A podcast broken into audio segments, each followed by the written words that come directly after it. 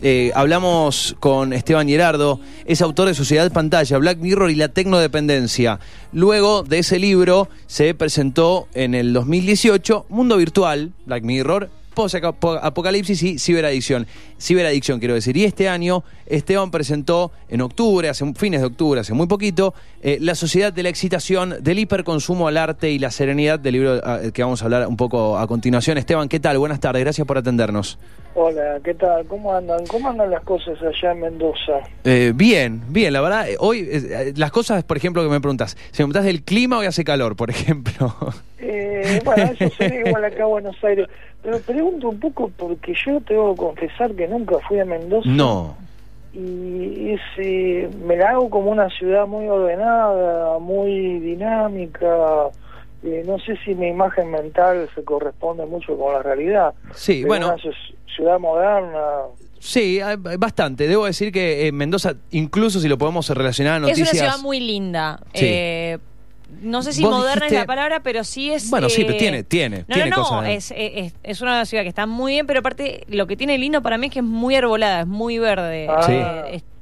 Y algo que decías, vos, siempre describís, eh, Angie, cuando eh, te presentas, acá está Angie, mi compañera, Esteban, cuando ah. vos te viniste a mudar a, Mendoza, vos siempre contás algo que es muy interesante, que es ese mix entre ciudad y montaña, entre ciudad y naturaleza, muy equilibrado. Sí, bueno, eso. Estás cerca de la montaña, pero tenés suficiente, suficientemente cerca la ciudad y la accesibilidad de la ciudad. Suficiente vida de ciudad, activa, dinámica, como vos decís, pero cerca de Así que eh, bueno, visita pendiente, no sé cuál es tu gusto a la hora de estar en un eh, lugar. No, no, a mí la verdad que me atrae mucho el interés eh, Mendoza, me gustaría ir alguna vez. Por ejemplo, la, la montaña se la ven desde la ciudad o tenés que sí. un poco. No, no, se, la, ve, se la ve en el paisaje, se la ve. Ah. para después para llegar a los lugares de montaña de repente tenés que ir buscar Hay que viajar un poquito. Pero pero sí se la ve, es parte del paisaje constante. Bueno, y eso que vos decías del arbolado es una característica interesante porque también es una característica acá de Buenos Aires y cuando viajas un poco te das cuenta que en las grandes ciudades en Europa y en Estados Unidos tienen muchos árboles en los parques, pero en las veredas y en las calles prácticamente no hay un árbol, ¿no?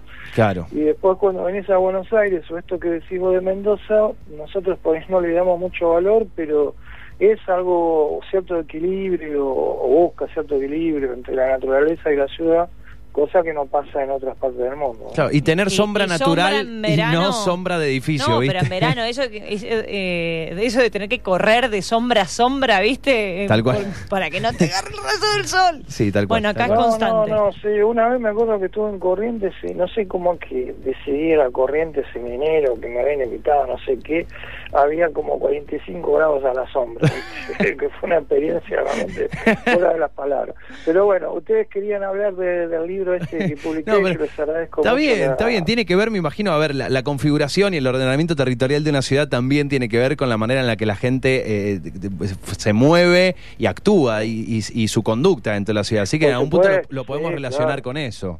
Claro, por supuesto. Y además que la, la, ciudad como tal es algo que te modela la, la, percepción, la experiencia.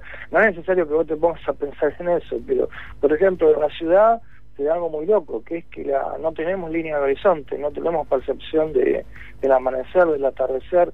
Eso es algo que nosotros no solemos pensar, pero es un ejemplo de cómo la ciudad eh, construye nuestra experiencia de forma muy distinta a la gente que vivió en un ámbito rural, que es, eh, que es prácticamente buena parte de la historia de la humanidad, ¿no? Entonces ahí tenés un ejemplo sencillo de cómo la ciudad modela nuestra experiencia sin que nos demos cuenta. ¿no? Y, y, por ejemplo, cuando, cuando hablamos de conductas de distancia, vos hablabas recién de horizonte, pero cuando hablamos de distancias, por ejemplo, de, transporte de poder, o sea, ¿cuánto tiempo queda el trabajo de la casa? Y, y en, este, en esta sociedad de, que, vos, planteas también, de esta cuestión del consumo y particularmente de los tipos de consumo, con mucha pantalla presente, con mucha conexión presente, eh, también tiene que ver cuánto tiempo tenemos y qué elegimos para usar ese tiempo en, a la hora de transportarse, por ejemplo. Ya hiciste muy bien el puente o el gancho porque en el, libro este que ahora se presentó hace muy poco y que está empezando a circular, eh, la sociedad de la excitación, yo parto del hecho de cómo se construye nuestra sociedad contemporánea con la necesidad de excitarnos, darnos estímulos continuos para que sigamos consumiendo ya no solo objetos, sino bienes culturales, entretenimientos, noticias, de un modo tal que estamos cada vez más eh, online, estamos cada vez más enchufados en un consumo mediatizado por las pantallas y de alguna forma nuestro tiempo, nuestra energía nerviosa, nuestra sensibilidad se concentra más en el ciberespacio, en el mundo del Internet y así es como que nuestra sensibilidad va perdiendo contacto con la experiencia del mundo físico y todo lo que podemos encontrar en él desde eh, lo que nos puede proponer eh, la naturaleza, el arte o eh, otro modo de recorrer la ciudad, donde atendemos a los paisajes urbanos, a las características de las ciudades, a cómo viven las personas, a las tramas sociales, a los conflictos sociales. Todo eso, si eh, nos quedamos únicamente excitados en el consumo una y otra vez del entretenimiento, corre el riesgo de erosionarse demasiado. Esa atención que también le podemos dar, o que quizás tendríamos que darle también de forma más equilibrada, al mundo físico en el cual cohabitamos con las otras personas y que es una parte fundamental de nuestra vida aunque vivimos en una locura de consumo electrónico que nos quiere hacer un poco olvidar de eso. ¿no? Ahora, en, en, la reflexión eh, o, a, la hora de evaluar la cantidad, ¿no? que hoy un poco sería eh, sería eh, para mí uno de los, de los puntos a reflexionar, porque si hablamos de el sí o el no, más que de la cantidad, hoy nuestro, nuestro trabajo, nuestra relación con un montón de personas, el vínculo con personas a la distancia, familiares que viven en, la, otra punta del mundo, digo, hoy la pantalla o la conexión nos permite y nos ha habilitado el acceso a la información. De hay un montón de beneficios, eso no lo desconocemos. Ahora, el tema es la cantidad, ¿no? Digo, el tema es cuánto. Por supuesto por supuesto. E-, es, es tan obvio que ni siquiera falta aclarar que no podemos eh, actuar laboralmente, desarrollarnos en nuestra formación, en nuestros desarrollos profesionales, si no es a partir del uso de las herramientas tecnológicas contemporáneas. Eso es tan claro que creo que ni, hace falta aclararlo. La cuestión tiene que ver con cómo componemos nuestro el manejo de nuestro tiempo. Eh, si eh, somos dueños de nuestro tiempo, de diseñar en nuestro tiempo buscando diversidad, o si aceptamos esa tentación de entregar eh, toda nuestra atención o conectividad solo a lo que fluye mediatizado por intereses económicos, por estrategias para capturarnos como consumidores en las pantallas, en el ciberespacio. Tiene que ver con o, y, construir una vida que cada vez se convierte en algo muy monótono, todos los días consumir, consumir noticias, imágenes, sin eh, buscar otra experiencia, o construir nuestra experiencia de otra forma, más diversa.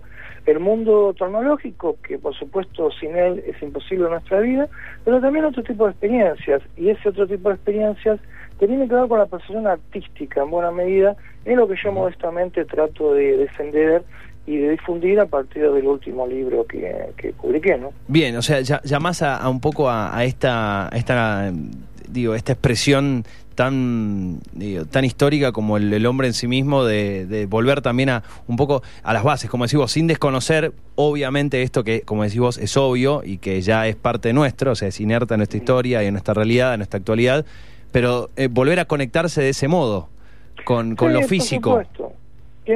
volvemos a conectarnos con lo físico, con el cuerpo, con los sentidos y con una percepción consciente de todo lo que nos rodea. Te doy un ejemplo práctico, volviendo al comienzo del círculo de la charla muy agradable que estamos teniendo a propósito de las ciudades. Vos, por ejemplo, decías que, bueno, en las ciudades eh, siempre vamos a los mismos lugares por el trabajo o algo así, y efectivamente, si vos te lo pones a pensar, el modo como recorres tu ciudad generalmente es repitiendo siempre los mismos itinerarios, voy de mi casa al lugar de trabajo, al lugar del estudio, a ciertos lugares donde voy a entretenerme, vuelvo, y lo que está en el medio, entre mi punto de partida, los lugares donde voy, y, y mi regreso, eh, todo lo que está en el medio no lo percibo. En cambio, cuando uno empieza a percibir el paisaje urbano, todo lo que recorres diariamente sin nunca percibirlo, eh, vos reconstruís tu relación con la ciudad a partir de percibir conscientemente desde un ojo que es activo y no solo pasivo, desde una atención que se desarrolla más allá de tu inquietud en el consumo, en el momento de las pantallas, de esa forma eh, estás haciendo una gimnasia de una experiencia, una sensibilidad que la estás desarrollando no solo en interacción con las imágenes electrónicas, sino con el mundo físico, el mundo físico de la ciudad donde se habitar, y también hay otro, otra forma de desarrollar nuestra sensibilidad, tomar conciencia de que nuestra vida, las ciudades, existen dentro de una trama planetaria, dentro de procesos naturales que la ecología trata de difundir, que son parte también de nuestra realidad porque nosotros nos alimentamos y somos como seres a partir de la luz, a partir del agua, a partir del alimento, y todo eso viene de una realidad que muchas veces no la vemos, no la percibimos, que es el mundo de la naturaleza. Por lo tanto, eh, lo que yo propongo es eh, ampliar nuestra percepción, no quedarnos únicamente en un consumo pasivo, sino hacer que nuestro ojo vea, hacer que nuestro oído escuche, de forma tal de ser dueños de eh, construir nuestra experiencia más allá de nuestra condición de consumidores pasivos. Sabes que en, ese en ese relato que y, en esa en eso que planteas me, hace acordar mucho cuando cuando era pibe que me, pasaba que no, no tenía celular, no había lo que hoy conocemos como smartphone, pero de pronto en esta cuestión de recorrer, a mí me pasaba que yo tenía de la casa a la estación de tren tenía 15 cuadras. Y en general las caminaba. Iba caminando, y, pero de pronto me pasó que cuando empecé a crecer en altura, empecé a ver, o sea, es algo, eh, parece tonto, pero empecé a darme cuenta de que muchos de los lugares que conocía a la perfección, esas cuadras que, que caminaba, en general por la avenida, eh, tenían un primer piso. Eh, pero me empecé a dar cuenta después de que uno, parece tonto, ¿no? Uno en general mira hacia adelante o mira, si las veredas no están muy bien, mira para abajo y mirás para abajo porque decís, no me quiero tragar un pozo, cuando llueve no quiero pisar una baldosa floja y te das cuenta que de tus ojos para arriba hay otro paisaje también y hay otras cosas. Y de pronto había oficinas, había cosas para ver, había paisajes, había árboles, había y no los ves. Bueno, y de hecho es particularmente, bueno, a ver, uno habla de lo que sabe, ¿no? Pero en Buenos Aires, si vos mirás solamente planta baja, en la mayoría de las casas es comercio, comercio, comercio, comercio. y muchas veces, sobre todo en el centro, tal cual. Arriba del comercio hay un edificio histórico, hermoso, divino, con gárgolas y cosas y o sea, si no ves para el primer piso para arriba, ni te enteraste. o sea, era quiniela, quiniela, kiosco, quiniela, quiniela. concreto lo que vos decís, porque yo acá, por ahí ustedes no tienen por qué saber, ¿no? Yo además de, la, de tratar de escribir, la docencia, acá en Buenos Aires yo hago una actividad que se llama Caminata Urbana hace varios años, que tiene que ver con invitar a la gente a percibir los eh, entornos urbanos que, que no vemos desde ver esos edificios históricos que están, lo descubrí cuando ves por encima de la línea de comercios, hasta darte cuenta que toda una trama de resonancia del pasado, de los conflictos, de los anhelos de las personas que vivieron una ciudad, que son parte de una historia que no la puedes ver directamente, que la tenés que ver a partir de la curiosidad, a partir de investigar, a partir de leer, a partir de desarrollar tu experiencia de forma activa, de ir más allá de esta receptividad pasiva un poco en la que vivimos. Entonces, eh, tu relación con la ciudad se transforma cuando vos la empezás a percibir. Sos más consciente de la riqueza arquitectónica de la ciudad, incluso de la diversidad eh, de las personas, de sus conflictos, de la trama social que se da en una sociedad. Y por otro lado también eh, volviendo un poco a la representación artística de la naturaleza yo le doy mucho hincapié por ejemplo a pensar cómo Leonardo nos eh, enseña a ver lo que habitualmente no vemos a partir de comprender cómo él elaboraba sus pinturas y a partir de cómo le observaba la naturaleza. Entonces ahí hay un lugar para el arte consciente como una algo que agranda tu percepción. Eso tiene que ver con lo visual, pero también está el hecho de nuestro oído, eh, nosotros muchas veces no nos damos cuenta, está muy acostumbrado a consumir siempre los mismos sonidos estandarizados y la música eh, tiene un poder de distintos registros, distintas experiencias musicales que no solo que te puede sacar de tu mundo conocido y cotidiano, sino que te puede ser un puente para que te intereses por la música diferentes de otras culturas. Y entonces tu, tu sensibilidad va más allá de lo conocido, va más allá de tu lugar y se pone en conexión con las muchas culturas y sus músicas diferentes. Y eso también me pongo en relación con eso que estaba escuchando, que ustedes estaban hablando con un muchacho que me parece que está ahí, que no sé cuántos minutos se escuchó en Spotify y todo eso, ¿no? Sí. Eh, sería interesante preguntarle qué tipo de música escuchó, por ejemplo, ¿no? Bien, eh, a vos, Mati te está hablando. Escuchó mucho manso indie, mucho el, el, indie, la música indie de Mendoza, sí. Bueno, yo le aconsejaría que también escuche músicas étnicas, músicas totalmente raras que por ahí desconoce y que hoy un aspecto muy positivo del Internet es que justamente el que tiene la curiosidad de, de, de conocer eh, más allá de lo convencional, más allá de nuestro pequeño lugar, eh, el Internet es una herramienta milagrosa para rápidamente ponerte en conexión con todo el arte, todo la, el conocimiento, las distintas culturas que hay en el mundo. Es decir, para desarrollar nuestra percepción, para ver y oír más, y no quedarnos, como decía antes, únicamente en la cuestión eh, pasiva de recibir todo lo que nos dan, que en el fondo quiere ir eh, profundizando nuestra condición de personas que mm, consumen lo que no se nos da sin cuestionar y ver que eh, la vida se la puede ver de, otros ángulos también. Eh, Esteban, la verdad, un, un, placer y la invitación después de esta charla para, para eh, adquirir el, último de tus libros. ¿Es una suerte de, de, de tríada? ¿Es una serie? Lo, se, digo, ¿Se conectan? Obviamente es una, es una temática que se conecta. ¿Queda alguno pendiente en esta misma línea?